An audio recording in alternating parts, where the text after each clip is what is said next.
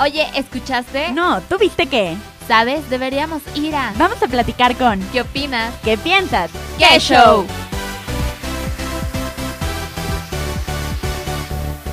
¿Qué show? ¿Cómo están? Bienvenidos a otra nueva emisión del programa en cuarentena. Y pues el día de hoy estoy muy feliz porque vamos a cambiar un poco la dinámica les voy a presentar a una persona muy, muy especial, a un gran comunicólogo, a un gran reportero dentro del medio artístico que ha destacado en todos los trabajos que ha tenido y que nos va a contar un poco más acerca de cómo es estar dentro del medio. Así que quiero que le demos la bienvenida a Osiris Carvajal. Y bueno, Osiris, cuéntanos un poco de cómo, cómo es que empezaste en esta parte del medio artístico. Mira, eh, prácticamente eh, yo inicio casi a finales de la licenciatura. Estudié en la Escuela de Periodismo Carlos Septién García y en el último semestre fue cuando empezó a entrarme la inquietud de qué iba a hacer después de la universidad. Cuando yo salía de la universidad, generalmente escuchaba los programas de espectáculos, que siempre fue lo que me ha traído. Eh, siempre me gustaba leer los periódicos eh, de las secciones de espectáculos, eh, me gustaba escuchar radio, televisión. y curiosamente yo escuchaba un programa que se llamaba La Crema Innata, que lo conducía en ese entonces Chucho Domínguez, perdón, Chucho Domínguez, don Chucho Gallegos, Claudia Domínguez y Shanik Berman. Y me gustaba mucho escucharlo y me gustaba mucho la información que, que daban. y dije un día, pues ¿por qué no hablo al teléfono este que siempre dan en línea? Pues para pedir chance y me den la oportunidad de hacer mis prácticas profesionales. Fue 20 de marzo, eh, hablo con Claudia Domínguez, tuve la oportunidad de hablar directamente con ella. Eh, y le digo, eh, oye, tengo ganas de empezar a, a, iniciar mis prácticas en la crema innata. ¿Qué posibilidades hay de que pueda estar con ustedes? Y me dice, pues vente mañana y mañana mismo te acredito en Televisa y que te vayan explicando qué onda con, con, este, pues, con el movimiento de la radio. Y dije, wow, pues ya esa fue mi primera oportunidad. Estuve estudiando ahí, con, digo, estudiando, trabajando con ellos unos, unos meses. Este, pues empecé con grabadoras de cassette, de estas reproductoras de cassette todavía de tapes. Y pues me fui ya a Televisa a, a, forear, nosotros le decíamos forear cuando hacíamos guardias en Televisa, y recorríamos todos los foros de Televisa para ver qué novelas había, qué artistas había, y aparte de eso, pues nos daban las órdenes de eh, que ir a una alfombra roja, que ir a un estreno de alguna obra de teatro, a las 100 representaciones de tal cosa, y prácticamente ahí me empecé a desenvolver ya como reportero. Eh, desgraciadamente pasó una situación familiar en casa, eh, tuve que abandonar un poco la, el, el, trabajo, ya me estaban empezando a pagar, por cierto, este, muy poco, pero me alcanzaba muy bien para la gasolina, entonces eso era maravilloso. Eh, y pues tuve que dejarlo, ¿no? Entonces, oye, muchas gracias, este, me no te preocupes, este, nos está gustando mucho lo que haces, pero este, pues nosotros tenemos que seguirle eh, buscando a otro reportero. Y dije, no, pues adelante, tienen toda la razón. lo abandono un, unos meses, eh, y me buscan de otro programa que era de Radio Fórmula, un programa de Marta Susana, para decirme que si quería trabajar con ellos, que si me quería unir a su equipo. Me habló Rocío Maldonado, en ese entonces la jefa de información, y le dije, claro, por supuesto, este, ¿cuándo voy? Eh, y ya me dio la oportunidad este, de, de, entrevistarme, les gustó porque me escuchaban, escuchaban mis notas y ahí seguí oficialmente siendo reportero eh, de radio y a la par eh, unas compañeras que conocí dentro del mismo medio me dijeron que por qué no empezaba a escribir para una revista, para la revista Fama, hacer colaboraciones y dije, pues yo encantado. Y ahí empezamos también a trabajar en el radio y en prensa escrita. Oye, ¿y cómo fue esta parte? Porque supongo que es muy distinto trabajar tanto para tele como para radio. Entonces, ¿cómo fue esto de adaptarte a trabajar en estos dos ámbitos? No, no, me costaba mucho trabajo, eh, porque prácticamente pues el hecho de hacer radio, pues el radio es fascinante. Eh, te permite eh, comunicarte libremente con los radioescuchas, este, sin necesidad de transcribir tu nota, ¿no? Obviamente, pues sí, lo único que tienes que hacer es editar tus audios para que metas lo que tienes que hacer, porque luego haces entrevistas eternas en donde tienes que seleccionar pues, dos minutos, cuando mucho, tres minutos para pasarlos al aire. y lo demás se desaprovechaba, ¿no? Pero pues lo que se desaprovechaba, pues lo aprovechabas para eh, prensa escrita, entonces pues no, no me costaba trabajo utilizar el mismo material y no tenía ningún problema. Entonces, de pronto las mismas notas que utilizaba en radio las utilizaba en prensa escrita y, y, eso me ayudó mucho. Lamentablemente con Marta Susana duré casi un año, menos de un año, porque en ese tiempo estaba el auge de los talk shows y a Marta Susana le llegó una propuesta muy importante para irse a Miami para tener su propio talk show y se tuvo que ir y, el equipo se deshizo eh, y se terminó el programa de radio. Y ahí, eh, pues de pronto se te viene el mundo encima, ¿no? De qué ching, qué vas a hacer ahora, para dónde jalas, este, qué otras opciones puedes tener. Y curiosamente, eh, pues esto es cuestión de relaciones, de que te muevas, de que te conozcan de hacer pues, tu chamba, de que te den también el reconocimiento de tu trabajo. Y dentro de las mismas guardias que hacía en Televisa, tuve la fortuna de encontrarme eh, con Carmen Armendaris, pero antes de eso yo había ido con su productor asociado, con Fermín, que varias veces me bateó, porque yo quería entrar al programa Trapitos al Sol, y entonces, pues yo veía de pronto así los pues, chavos así de cuerpazo y chavos de cuerpazo y dice, puta, a ver si me atienden, ¿no? Pues yo siempre he sido choncho. Entonces dije, pues no tengo ningún problema de intentarlo y me bateó como dos veces el condenado Fermín. Y en una coincidida eh, de, de, estos eh, foros, de foreando con Carmen Armendáriz, me la encuentro y me dice, ¿qué andas haciendo? Y le digo, buscando trabajo. ¿Y tu jefa? Le digo, pues ya se fue, la persona ya se fue. ¿Y qué va a pasar con ustedes? Pues nada, aquí estamos buscando trabajo y todo. Dice, ¿por qué no sueles hablar conmigo? Dije, Sí, claro. Nada más entré las cosas yo también haciéndome lo importante, ¿no? Este, y ya después, este, pues dije, no, pues, espera que se suba y yo voy con ella, luego voy a hablar con ella inmediatamente, ¿no? Subí y ya me platicó, oye, pues he escuchado mucho tu trabajo, ¿has hecho televisión? Y dije, no, digo, llevo caso de dos años y cacho en, en, el medio y sí, sí, sí, te escucho y monitoreamos y, y sé tu trabajo, pero ¿qué no hacemos una prueba? Que te pongan una cámara ahorita y salte a hacer unas dos entrevistas. Pues yo, un gusto. Pues no tenía nada que perder, tenía mucho que ganar, ¿no? Claro. Me salí y empecé a hacer las entrevistas. Este, en ese entonces hablaba de una relación entre Adriana Fonseca y Jorge Salinas. Eh, y Adriana me ubicaba, Jorge me ubicaba y me agarré a Adriana y le dije, oye, ¿qué pasa? Me dio la entrevista, luego me encontré no recuerdo, creo que era Angélica María, este, que también me dio una buena nota en ese entonces, y Maribel Guardia. Y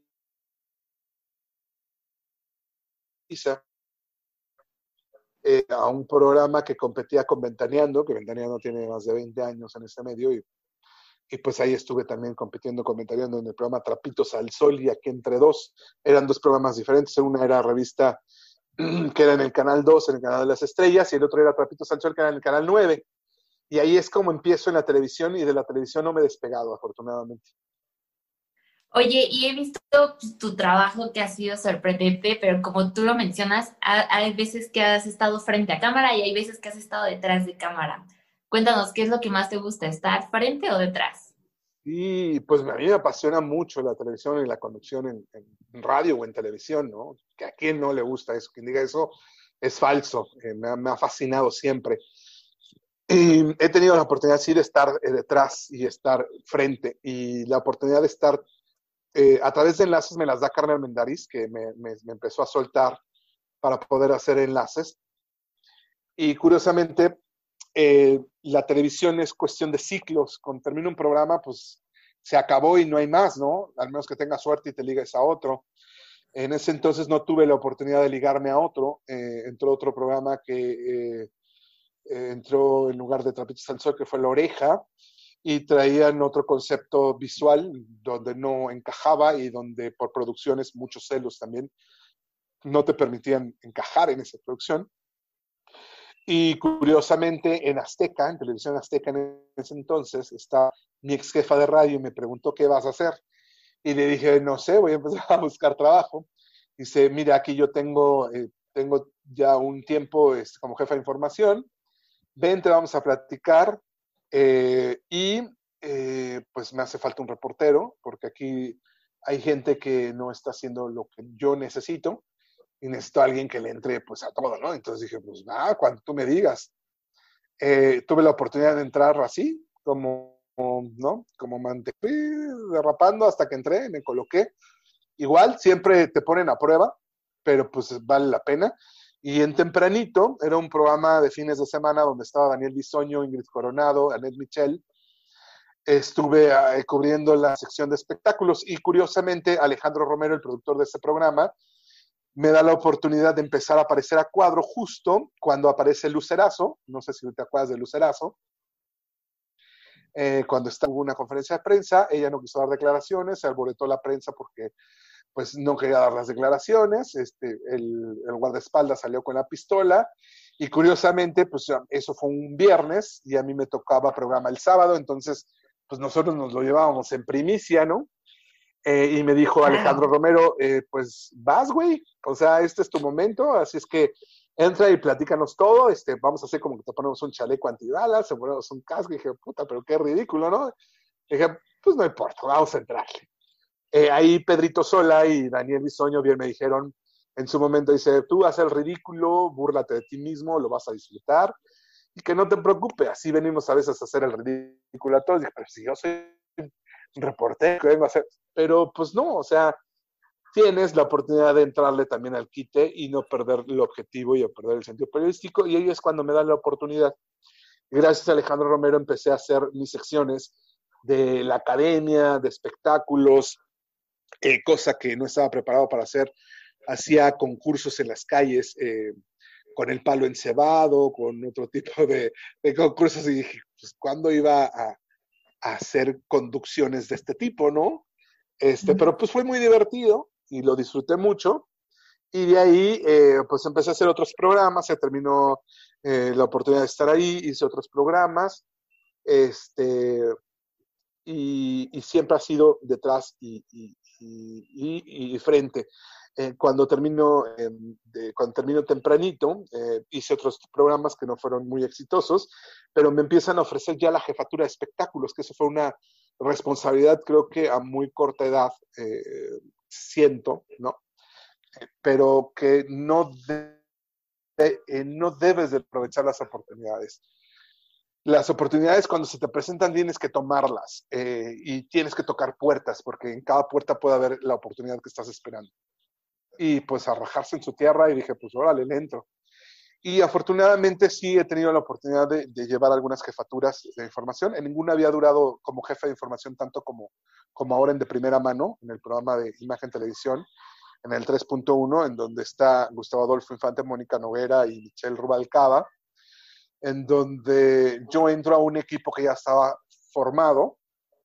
Eh, anteriormente a ese, yo venía haciendo otras cosas. Eh, pero bueno, eh, me hablan para decirme, oye, tengo un problema, hay una persona que eh, me va a renunciar y estoy buscando a alguien, queremos ver qué, tantas eh, ganas tienes de entrar. Y dije, pues yo tengo todas las ganas del mundo para enfrentarme a lo que venga, ¿no?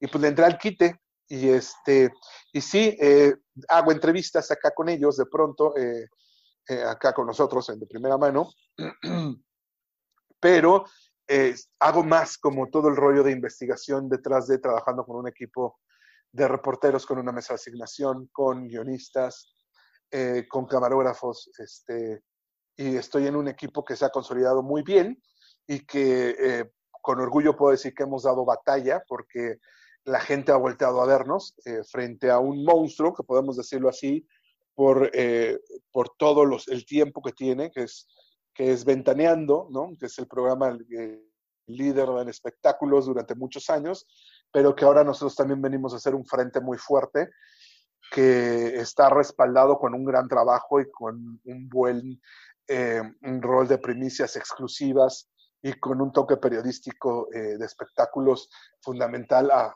cargo de, Gustavo Adolfo Infante y de Mónica Noguera. Oye, y cuéntanos, en esta parte, pues todos sabemos que todas las profesiones se afectaron ahorita por la pandemia que estamos viviendo. Tu profesión y toda esta parte de tu trabajo se vio afectado porque se paralizó también el espectáculo, realmente se paralizó totalmente. Entonces, ¿de qué forma te afectó a ti y cómo es que lo has afrontado? Mira, en el caso de nosotros, temíamos de qué fuera a suceder con la pandemia, porque tenemos una responsabilidad muy grande que es la de entretener ahora al público eh, que estaba en casa, que estaba encerrado. Eh, desgraciadamente el medio se ha sido muy castigado tanto del espectáculo como el del medio de comunicación. Ha habido muchas bajas en cuanto a la crisis económica. Eh, te puedo decir que sí vimos complicada la situación porque para nosotros, pues nuestra, nuestra fuente, pues son estrenos de película, estrenos de obra de teatro, producciones que van a salir nuevas eh, de cine, de televisión, eh, pues, las alfombras rojas, las premiers, etc. Eh, sin embargo, pues no nos quedó de otra más que adaptarnos a la tecnología. No sabíamos que existía Zoom, como mucha gente apenas todavía la está descubriendo, que ha sido una maravilla cómo poder trabajar desde casa a través de esta tecnología a través de un teléfono, que esto es impresionante. Eh, y nos ha ayudado muchísimo, nos ha ayudado muchísimo también que el gremio artístico eh, se ha puesto eh, la camiseta y ya ha, brindado su confianza en, en ofrecernos entrevistas de esta manera igual, que a pesar de que no tengan nada que hacer, necesitan hacerse vigentes a través de la pantalla. Esto es una complicidad entre ambos y por el lado de la televisión, eh, te, puedo decir que de imagen, la empresa imagen, el grupo imagen, eh, se ha vuelto una gran empresa en cuanto a mm, el trato con su equipo. Eh, nosotros nos hemos sentido acobijados, apoyados ante esta situación y seguimos produciendo lo mismo, seguimos produciendo dos horas de entretenimiento dos horas en donde llevamos más de 20 notas eh, de diferentes artistas, quizá los mismos, eh, eh, las mismas entrevistas, sí puedo decir y puedo presumir que, que, tengo compañeros reporteros en mi equipo que saben explotar a un entrevistado, que le saben sacar provecho, hay veces que nos dicen muchas cosas importantes y las tenemos que segmentar para poder nosotros aprovecharlas, ¿no? Este, en ese sentido, nosotros sí somos privilegiados, privilegiados todavía, eh, en el sentido de que todavía tenemos material que aportar y entretener. En el caso de los periódicos, han sido muy golpeados. Eh, el papel es más caro cada vez. Eh, cada vez tienen que disminuir sus plazas, ¿no? Este, en el caso del radio es otra situación completamente difícil. en ese sentido sí ha sido muy dañado el gremio el gremio que también está desgraciadamente muy desamparado. Eh, no contamos con un sindicato que pueda muy independientes en ese sentido. Claro, como, como tú lo dices, la verdad es que el gremio se vio muy afectado, está paralizado a nivel mundial y, y, creo que como a muchos pues los ha afectado muy fuertemente y quizás no todos nos damos cuenta de eso, ¿no? Quizás muchos piensan que el espectáculo, pues, wow, es como el máximo, como un cielo que es intocable y al contrario, al final ahorita está siendo destrozado por todo esto que se está viviendo. Claro, el mismo gremio se queja de que muchos creen que ellos viven en opulencia y realmente eh, viven al día como cualquier otro. Ellos dependen mucho de la obra de teatro, dependen mucho de la, de la producción en la que estén. Eh, cuando llegan a tener, pues sí, tienen, les puede ir bien, pero puede haber muchos meses que se queden sin trabajo, ¿no? Y a lo mejor a ellos se les dijo que estuvieron muchos tiempos sin trabajo y se les vino encima en la cuarentena. Entonces, eh, ha sido muy difícil. Claro. Oye, la verdad es que tu trabajo ha sido increíble y creo que también te lo ha reconocido, tan es así que en el 2016 recibiste un premio de Global Quality Foundation no sé si nos puedas contar un poco más acerca de, a qué se debió este premio. Sí, eh, sí, tuve la fortuna. Es, muy padre el, reconocimiento eh, cuando te lo hacen este, pues así públicamente. Eh, tuve la fortuna de, que, de estar en esa entrega de premios junto a Erika Buenfil, junto a Lola Cortés, junto a Armando Gallegos, que curiosamente es hijo del que fue mi primer jefe, y pues eh, reconocen la trayectoria. Yo puedo presumir que tengo una trayectoria de cerca de 21 años, ya tengo 21 años, cumplí el 21 de marzo, eh, como reportero, en donde he hecho radio, televisión, prensa escrita, he hecho relaciones públicas, eh, manejé a Niurka durante dos años eh, y al mismo tiempo hacía un programa de radio y al mismo tiempo hacía eh, coordinación de invitados en otro programa de Azteca. no he dejado nada, no he dejado pasar nada, ¿no? Siempre he tratado de, de que no existe en mí la, decir la palabra no o no puedo, al contrario. Pues si en algún momento no hay, por un lado, un trabajo, pues sin problema puedo aceptar el otro, porque eh, el estar dentro del medio te hace eh, eh, buscar alternativas o conocer otras alternativas de trabajo. dentro del periodismo pude conocer el trabajo de un guionista, empecé a hacer guionismo para las lunas del auditorio, me aventé los guiones para televisión durante unos que habrá sido, no sé, no recuerdo si cuatro o cinco años.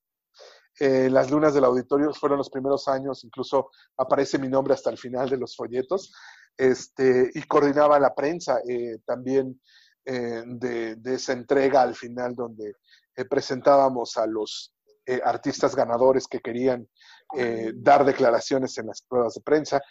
Este, y de ahí mismo aprendes a hacer una agenda, es, es un super consejo que les puedo dar, personalidad, que ustedes entrevisten, es indispensable que ustedes mismos les pidan su teléfono para poder contactarse con ellos, porque eso te hace eh, tener más bases o tener más opciones para poder trabajar. Porque si no es como reportero, entonces puede ser como coordinación de invitados y si no puede ser como eh, relaciones públicas, este, en fin. Eh, y, y, todo, todo este trabajo pues se fue acumulando y gracias a la Global, gracias a Mónica Valencia, eh, que me tomó en cuenta y al ser destacado con otras personalidades. Oye, la verdad tienes una trayectoria increíble, saber que eres pues tan dinámico como lo mencionas, que pudiste estar en dos, tres proyectos al mismo tiempo. Es, es muy padre, la verdad, muchísimas felicidades y muchísimas gracias por platicarnos un poco más acerca de ti, platicarnos acerca de tu carrera y muchas gracias por estar en nuestro programa que es Que Show y por inspirar a muchas personas a lo mejor a hacer un día como tú. Muchas gracias, Fer. Eh, pues no que sean como yo, que sean mejores que yo, eso sería lo ideal. Gracias a ustedes por fijarse en mí y poder darme este espacio. La mejor de las vibras, eh, como consejo, no se queden con el no, eh, váyanse por el sí no se preocupen, ocupen, se toquen puertas, que eso es bien importante, no se den, no se den por vencidos. Ese es uno de los consejos que más les puedo, les puedo dar. Eh, toquen puertas, eh, las oportunidades son pocas, pero en una de esas va a aparecer y aprovechenlas, porque eh, desgraciadamente estamos pasando por momentos muy difíciles, en el medio cada vez es más complicado, pero no imposible. Así es que a darle ganas, mucha suerte, la mejor de las vibras y me dará mucho gusto verte en algún momento en algún medio de comunicación ya instalada como lo que tú quieras, reportera, conductora, locutora, editora, eh, etcétera. Gracias, Fer, por la entrevista. Muchas gracias a ti, muchísimas gracias a todos los que nos estén viendo. Ya saben, pueden conocer un poco más acerca de Osiris en esta entrevista y como él dice, hay que tratar siempre de ser mejor. Uy, se nos acabó el tiempo, pero te esperamos la próxima semana a la misma hora. Por Radio Anáhuac 1670 AM para contarte qué show.